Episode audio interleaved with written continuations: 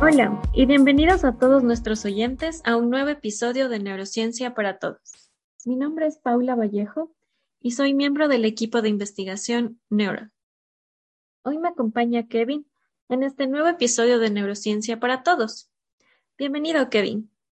Hola, Paula. Soy Kevin Flores, miembro del grupo de investigación Neural. En un episodio previo junto a Mauricio Moreno abordamos qué es el dolor y cómo se produce. En esta ocasión abordaremos el tratamiento del dolor.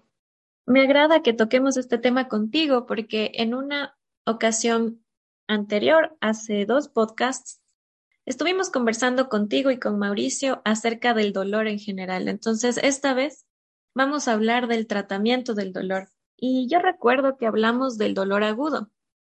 ¿Nos puedes recordar qué es el dolor agudo y cuál es el tratamiento más común que se da para este tipo de dolor?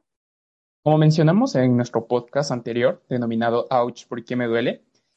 El dolor agudo es aquel que tiene una duración menor a tres meses. Debemos recordar que el tratamiento ideal de cualquier dolor es eliminar la causa que lo origina, por lo cual debemos iniciar inmediatamente con el interrogatorio y el examen físico, a fin de determinar la causa que produce la dolencia. A la par, iniciaremos el tratamiento analgésico. Cabe recalcar que algunos trastornos son tan dolorosos que resulta esencial un tratamiento analgésico rápido y eficaz, como lo sería el estado postquirúrgico reciente, los pacientes quemados, traumatizados y también pacientes con diagnóstico de cáncer. ¿Y cuáles son justo los tratamientos más usados para este tipo de dolor? Dentro de los medicamentos que se utilizan para tratar el dolor agudo, tenemos al ácido acetil salicílico, o también conocido como aspirina, al paracetamol y en general a los antiinflamatorios no esteroideos. Estos fármacos se agrupan ya que se usan para tratar problemas similares. Todos actúan mediante un mecanismo similar, inhiben la ciclooxigenasa, que como recordaremos es la enzima que inicia procesos de inflamación, fiebre y dolor. Estos AINES tienen tres beneficios específicos. El primero es que son analgésicos ampliamente utilizados y pueden adquirirse sin receta. Y es por ello que no solo los pacientes, incluso nosotros, acudimos a las farmacias a comprar ya sea paracetamol, ibuprofeno o aspirina. Estos medicamentos realmente son tan comerciales que incluso la vecina de la tienda los tiene a la venta. El segundo beneficio de los AINES es que estos son eficaces contra los dolores más frecuentes, motivo por el cual se receta para cualquier tipo de dolor leve y moderado. A pesar del desagrado de ciertos pacientes que suelen comentar, otra vez paracetamol, ¿no me va a recetar algo más? E incluso en ocasiones los pacientes ya conocen la prescripción y antes de sacar el recetario, ellos recitan, ya sé lo que me va a dar, paracetamol 500 miligramos vía oral cada 8 horas.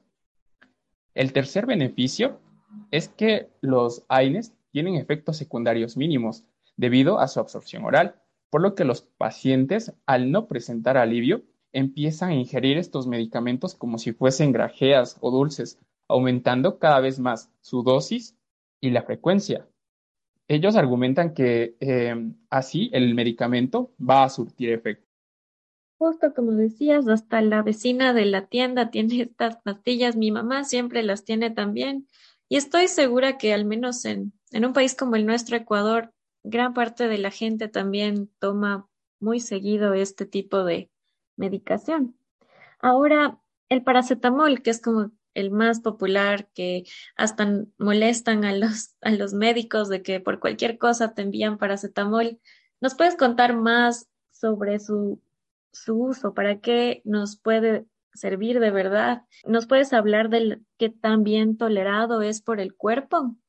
¿Hay riesgo de sobredosis? ¿O cómo es? ¿Cuáles serían las indicaciones a un paciente si es que le damos un paracetamol? Claro, el paracetamol tiene dos usos esenciales. El primero es tratar la fiebre y el segundo es tratar el dolor. Este medicamento no es un antiinflamatorio y eso debemos tomarlo muy en cuenta. Está disponible sin receta médica, como se mencionó previamente, y se usa eh, tanto en pacientes pediátricos como en adultos. Realmente es bien tolerado por todo tipo de pacientes. Sin embargo, existe riesgo de sobredosis. Dos tercios de esta sobredosis son inducidos intencionalmente. La dosis máxima de paracetamol recomendada por la FDA es de 4 gramos al día. En dependencia de la presentación, pueden ser 4 comprimidos de un gramo u 8 comprimidos de 500 miligramos. Entre las principales consecuencias de sobredosis tenemos a la gastroenteritis, que realmente esta se produce en horas, y el daño hepático que puede aparecer entre el día 1 y el día 3 después de la ingesta. Y es por ello que se debe vigilar y monitorear a los pacientes que han presentado una sobredosis de paracetamol. Dentro de las indicaciones al paciente, debemos mencionarle o debemos recomendar que evite el consumo de alcohol, ya que este aumenta el riesgo de daño hepático. También se debe recomendar la ingesta adecuada de agua por el riesgo de deshidratación. Se debe tomar la medicación en las dosis y la frecuencia indicadas, y no solamente el paracetamol, sino todo tipo de medicamentos. Y el paracetamol puede o no administrarse junto al alimento. Muy bueno saber acerca de paracetamol. Ahora también me me gustaría que nos expliques acerca del ibuprofeno y la aspirina, porque estas también son pastillas bastante comunes y creo que es importante que la comunidad aprenda de cómo utilizar esta medicación. Claro, el ibuprofeno tiene tres usos. El primero es tratar la fiebre, el segundo, el dolor y por último, la inflamación, que es lo que lo diferencia del paracetamol. Está disponible en varias presentaciones, entre ellas tenemos tabletas, tabletas masticables, cápsulas, cápsulas de gelatina, gotas orales o suspensiones orales para los más pequeños. Dentro de las indicaciones que debemos darle al paciente cuando prescribimos ibuprofeno es ingerir el medicamento junto a los alimentos para reducir la posibilidad de la irritación gástrica y también debemos recomendar evitar el consumo de alcohol y tabaco debido a que esto aumenta el riesgo de irritación gástrica. En cuanto a la aspirina, esta tiene cuatro usos. El tratamiento de la fiebre, el tratamiento del dolor, de la inflamación y también es un antiplaquetario. Dentro de las indicaciones que debemos darle al paciente es que debe suspender la aspirina dos semanas antes de cualquier procedimiento quirúrgico, tomar la medicación a las horas y en la dosis indicada una adecuada ingesta de agua por el riesgo de deshidratación y este medicamento no debe tomarse junto a los alimentos debido a que esto disminuye su absorción. Muy importante tomar esto en cuenta porque mucha gente tal vez no sabe esta relación que tienen la aspirina, el ibuprofeno, el paracetamol con la alimentación. Ahora, ¿qué hay de los efectos adversos de estos fármacos? Existen efectos adversos comunes, entre ellos tenemos el dolor abdominal, el estreñimiento, la diarrea, la gastritis, las náuseas y la sequedad en la boca, que se presenta muy frecuentemente. Cuando estos medicamentos son administrados por un tiempo prolongado, producen irritación gástrica que se manifiesta como un dolor estomacal, lo que obliga a reducir las dosis. También la administración por tiempo prolongado causa lesión de la mucosa gástrica, lo que puede llevar a ulceración y por ende al sangrado. El efecto antiplaquetario prolonga aún más el sangrado que suelen presentar los pacientes. Otro efecto adverso es la nefrotoxicidad. Debemos tener mucho cuidado al momento de administrar estos medicamentos en pacientes que toman diuréticos, que generalmente son hipertensos, o pacientes que presentan problemas renales. Por último, otro, otro efecto adverso y que no se presenta o no es tan común es el aumento de la presión arterial. Por eso es que siempre debemos de estar en una constante valoración de las personas que toman los antiinflamatorios ya como tratamiento de base. Y ahora, ¿hay alguna complicación importante o consecuencia importante del abuso de los AINES? Una de las consecuencias más importantes que puede tener la ingesta continua y frecuente de antiinflamatorios sin consulta médica es su potencial impacto en el funcionamiento renal al afectar su adecuada irrigación sanguínea. Las personas más expuestas a este daño son aquellas que sufren algún grado de falla renal debido a enfermedades asociadas, como lo son la diabetes, la hipertensión, la obesidad, y también debemos tomar muy en cuenta a las personas mayores a 60 años. Ahora, si bien es cierto, hay que tomar en cuenta también la intensidad del dolor. Y puede que el paracetamol, la aspirina, el ibuprofeno de los que hemos hablado, nos ayudan para un dolor de cabeza. Pero ¿qué tal que es un dolor más fuerte? ¿Hay o existen analgésicos más potentes que estos que ya hemos comentado? Claro, tenemos a los analgésicos opioides que se utilizan tanto para el dolor agudo como el dolor crónico, siempre y cuando este sea moderado o severo.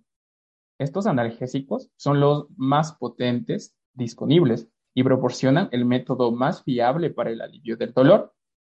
Sin embargo, los efectos secundarios son frecuentes y molestos, pero casi todos son reversibles. Y entre los efectos adversos tenemos a la náusea, al vómito, prurito y estreñimiento. La depresión respiratoria es poco común con las dosis adecuadas de analgésicos, pero esta depresión respiratoria puede ser letal.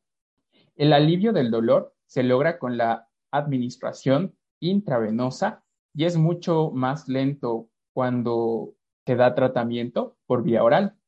¿Y ahora nos puedes dar ejemplos de estos analgésicos opioides? Claro, entre los más usados tenemos a la codeína y se prescribe como supresor de la tos. La codeína es un importante componente de diversos jarabes y formulaciones para tratar la tos. También nos sirve como antidiarreico y para el tratamiento del dolor de moderado a severo. La codeína presenta varios efectos adversos, entre ellos tenemos mareos, somnolencia, convulsiones, a dosis elevadas, trastornos respiratorios y torácicos. La dosis máxima recomendada es de 360 miligramos cada 24 horas.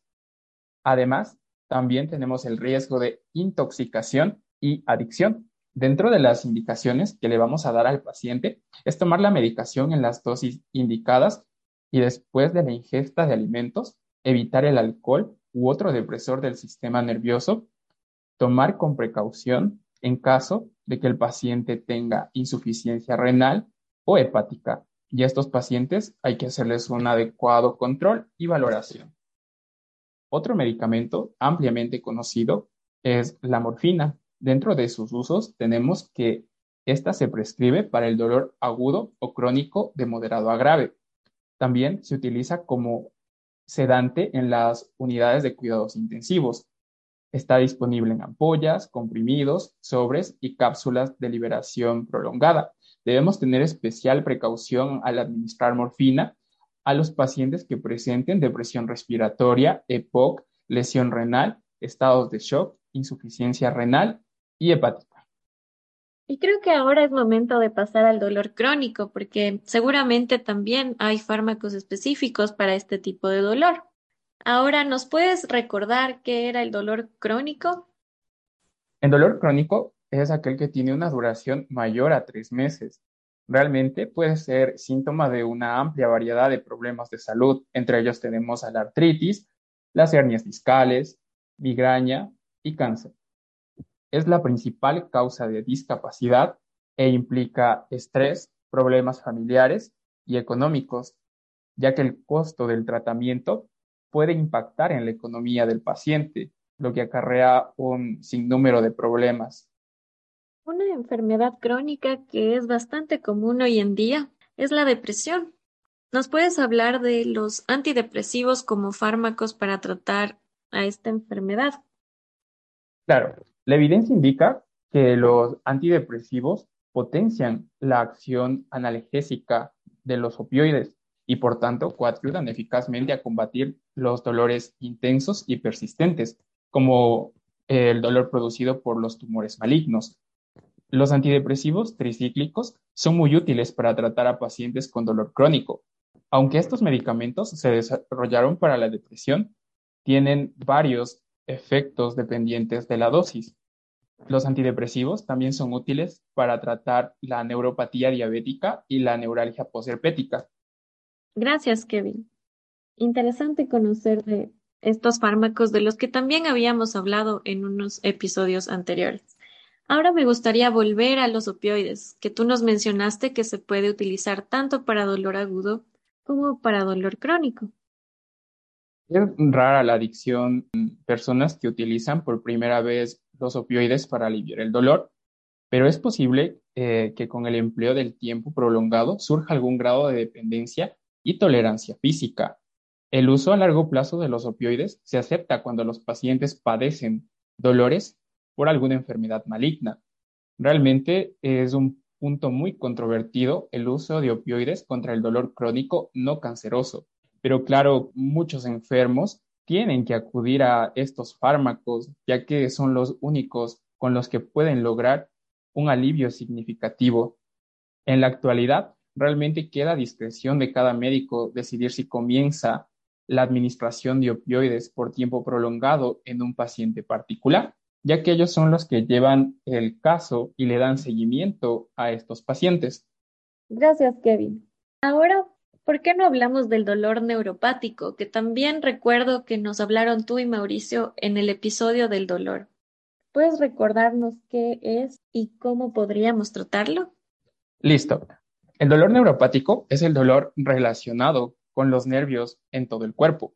El objetivo del tratamiento se basa en el alivio del dolor y minimizar las reacciones secundarias de los fármacos. Por ejemplo, en pacientes con neuralgia posherpética. La neuralgia posherpética es la complicación más habitual del herpes zóster. Se da en pacientes adultos y adultos mayores que tuvieron varicela en la niñez, en la adolescencia o incluso ya llegando a la etapa adulta. Esta patología deja la piel hipersensible, además de producir las típicas ampollas. Para esto se puede utilizar parches de lidocaína. En cuanto al tratamiento farmacológico, se puede coadyuvar de anticonvulsivantes o antidepresivos. Muy interesante este ejemplo que nos acabas de dar, Kevin, para entender el tratamiento del dolor neuropático. Y finalmente, me gustaría explorar otras técnicas que también pueden servir para el tratamiento o el alivio del dolor. ¿Qué otras técnicas tenemos disponibles para tratar el dolor, Kevin? Entre estas técnicas tenemos la acupuntura, la cual es una terapia alternativa que consiste en la introducción de agujas en puntos específicos de la superficie corporal. Hay gráficas que describen los puntos de colocación de las agujas y se utilizan para aliviar el dolor en ciertos sitios anatómicos. También dentro de estas otras técnicas tenemos a la neuroestimulación, la cual consiste en liberar estimulación eléctrica de bajo voltaje hacia los nervios afectados para bloquear la sensación de dolor, ya que permite la generación de sustancias químicas para reducir la experiencia dolorosa. También en las técnicas alternativas tenemos a las intervenciones quirúrgicas. Si una operación elimina el problema que provoca el dolor como un tumor que presiona un nervio o un apéndice inflamado, esta intervención puede ser curativa. En otros casos, la operación se utiliza para el manejo de los síntomas y no para la curación. La cirugía para el dolor intenso o intratable ha tenido cierto éxito. Esta puede utilizarse para eliminar eh, la causa o bloquear la transmisión de dolor intratable, incluso en algunos tipos de cáncer que son imposibles de operar. Perfecto. Muchas gracias, Kevin. Y con esto hemos llegado al final de este episodio. Yo creo que para el momento hemos aprendido bastante acerca del dolor y me parece muy importante que hayamos tocado este tema acerca del tratamiento y cómo aliviar, siendo que el dolor es algo que es muy común cuando nos sentimos enfermos. Lo primero que, o lo más común que sentimos en realidad es dolor. Entonces, gracias por acompañarnos esta vez. Espero verte en un próximo episodio, Kevin. Claro, Paula, encantado. Un gusto para mí compartir este espacio contigo y con nuestros oyentes. Gracias a todos nuestros oyentes también. Y recuerden que si aún no lo han hecho, pueden seguirnos en nuestras redes sociales para más contenido relacionado a la neurociencia. Pueden encontrarnos tanto en Instagram y en Twitter como arroba Neural Research. No olviden que pueden dejarnos preguntas, dudas o sugerencias. Incluso si les gustaría saber de algún tema en particular de neurociencia, pueden recomendarnos y nosotros les contaremos más del tema en uno de nuestros episodios. Sigan atentos a nuestro podcast porque cada dos semanas les presentamos un nuevo episodio de Neurociencia para Todos. Hasta la próxima.